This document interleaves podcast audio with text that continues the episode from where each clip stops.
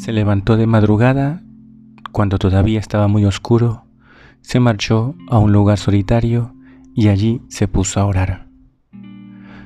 Una de las características de la vida del Señor es su constante actividad. Si nos damos cuenta, el mismo Evangelio de hoy lo presenta así. Tras la curación de la suegra de Simón, al anochecer le llevaron a todos los enfermos y endemoniados, y la población entera se agolpaba en la puerta, dice el Evangelio.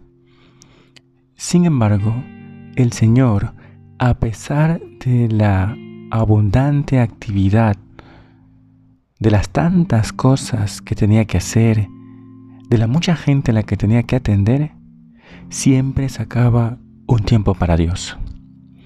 Y es que para Él no había excusa. Mucho trabajo tenía. Caminaba de un lado hacia otro. Sin embargo, a pesar de la mucha actividad, lograba conseguir un tiempo para estar a solas con Dios, aunque eso le significara levantarse más temprano. Dice el Evangelio, lo hemos escuchado, se levantó de madrugada. Todavía estaba oscuro. Es decir, si tú y yo queremos sacar un tiempo para el Señor, tener un tiempo a solas con Él, hay que tener un poco de orden. Y quizás levantarse más temprano. O incluso en alguna ocasión también, pues ocupar un tiempo o parte del tiempo de la noche para rezar, para orar a Dios. Aquí utilizamos rezar y orar de manera indistinta, pero ¿cuántas veces encontramos excusas para decir que no tenemos tiempo para Dios? Las muchas cosas que hay que hacer en la casa, el trabajo, los desplazamientos, el estudio. Es decir, siempre va a haber una excusa. Siempre habrá cosas que hacer. Y eso es bueno. Es decir, que seas una persona ocupada, que seamos personas que tenemos muchas cosas entre manos y que hay que sacarlas adelante.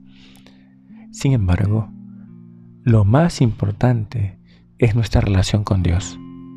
Es entrar en comunión con Él y hacer un momento de oración, rezar un poquito, leer la palabra de Dios, hacer una lección divina, rezar el Santo Rosario, tener un ratito de meditación, un poco de lectura espiritual, esas distintas prácticas de piedad que la vida cristiana nos presenta y que todos conocemos, todo eso es anticipo de esa comunión plena con Dios en el cielo.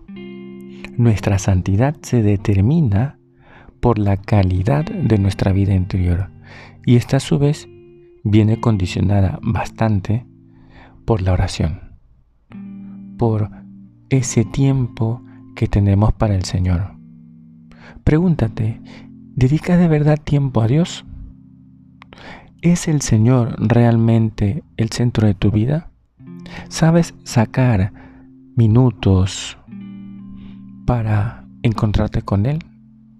El Señor nos está esperando en ese momento de oración. Que además, sí, es Él el que espera, pero los ganadores, los beneficiarios de ese rato de oración somos nosotros. ¿Y por qué hay que rezar? Porque nos hace bien. Nos ayuda a nosotros. Nos permite estar en comunión con Él.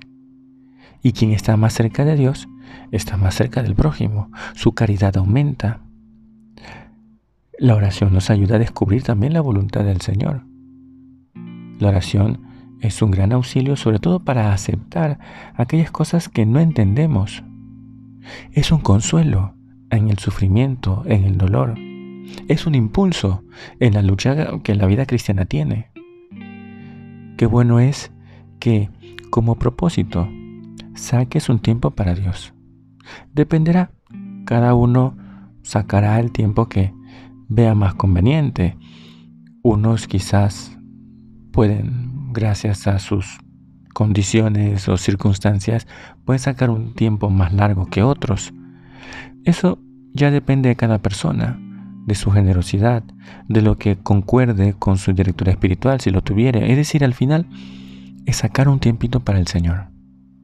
Organízate, ordena un poco tu día y verás qué alegría poder estar con Jesús. Y qué bueno para el alma y para el resto mm, de nuestras relaciones con los demás, para toda nuestra vida entera, ese tiempo que saquemos para el Señor. Aunque tengamos que levantarnos un poquito antes, aunque tengamos que acostarnos quizás un poquito antes, yo siempre recomiendo descansar bien, pero en fin, ordena tu día para que puedas tener un tiempo para Dios. Que así sea.